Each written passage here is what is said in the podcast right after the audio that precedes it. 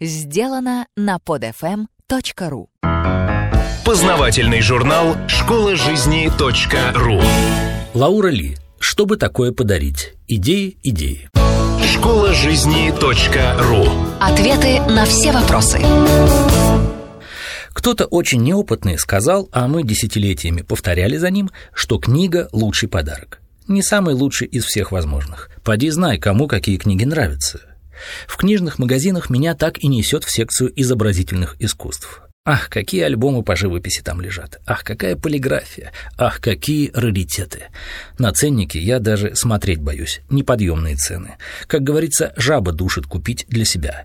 Тем более, что в наших книжных магазинах, а крупнейшие из них Borders и Barnes Noble, имеют читальные залы и кафешки, где можно читать все, что стоит на полках магазинов, хоть от открытия до закрытия.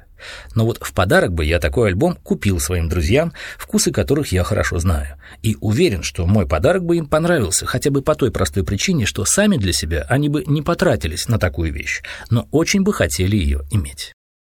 Взаимно недолюбливаю людей, которые дарят мне деньги. Око за око. Не нами сказано «дорог не подарок, дорого внимание». Вот за невнимание к себе я их и не люблю. Все знают, какая это радость – дарить подарки. Больше, чем получать, это уж точно. Вдвойне радость, когда твой подарок становится отгадкой на загадку, а что бы этот человек хотел получить, но сам не станет себе этого позволять. Ведь все мы живем в мире денег, все соразмеряем свои возможности со своими желаниями, и все себе в чем-то отказываем, и в первую очередь в тех вещах, без которых мы можем обойтись. Может быть, поэтому эти вещи так и желанны.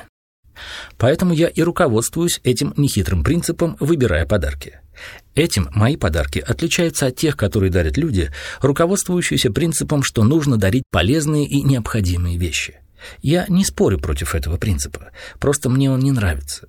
Полезные и необходимые вещи я предпочитаю покупать сам, а вот в подарок принимать мне радостнее что-то заветное, оригинальное, неожиданное. Дарение подарочных карточек я тоже считаю делом гиблым.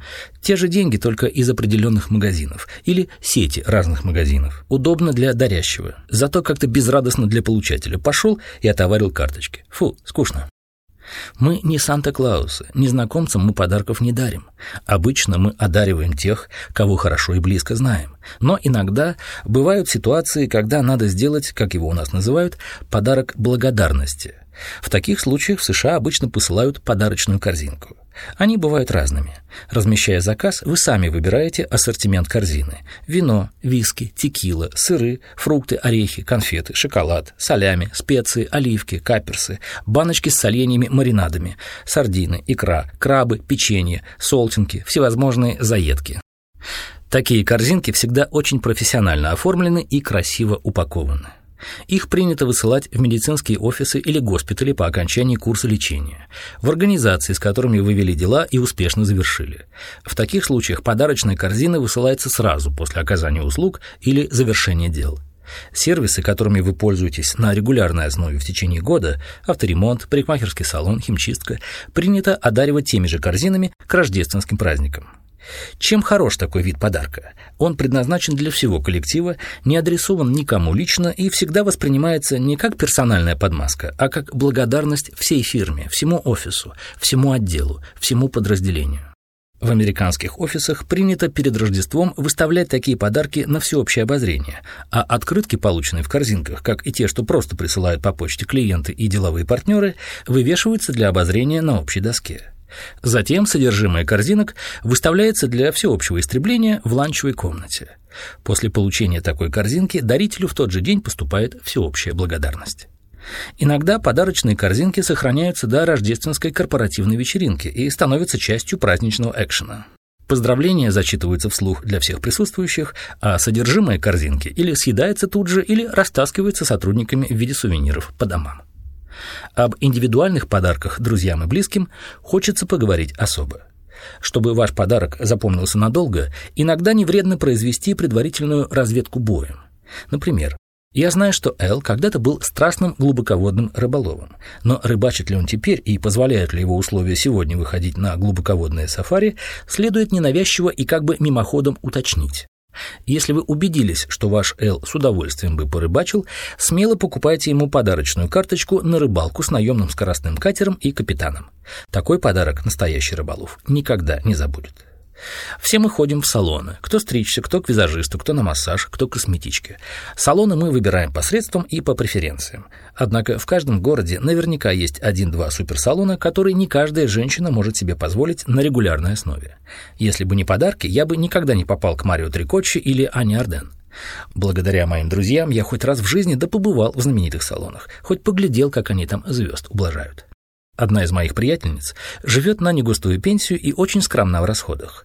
Из прошлых разговоров я узнал, что она с покойным мужем часто ездила играть в Лас-Вегас, причем главным закоперщиком была именно она.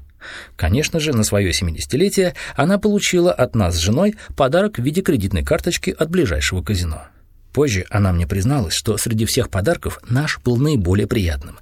Продулась она вчистую, зато давно забытого удовольствия получила просто вагон.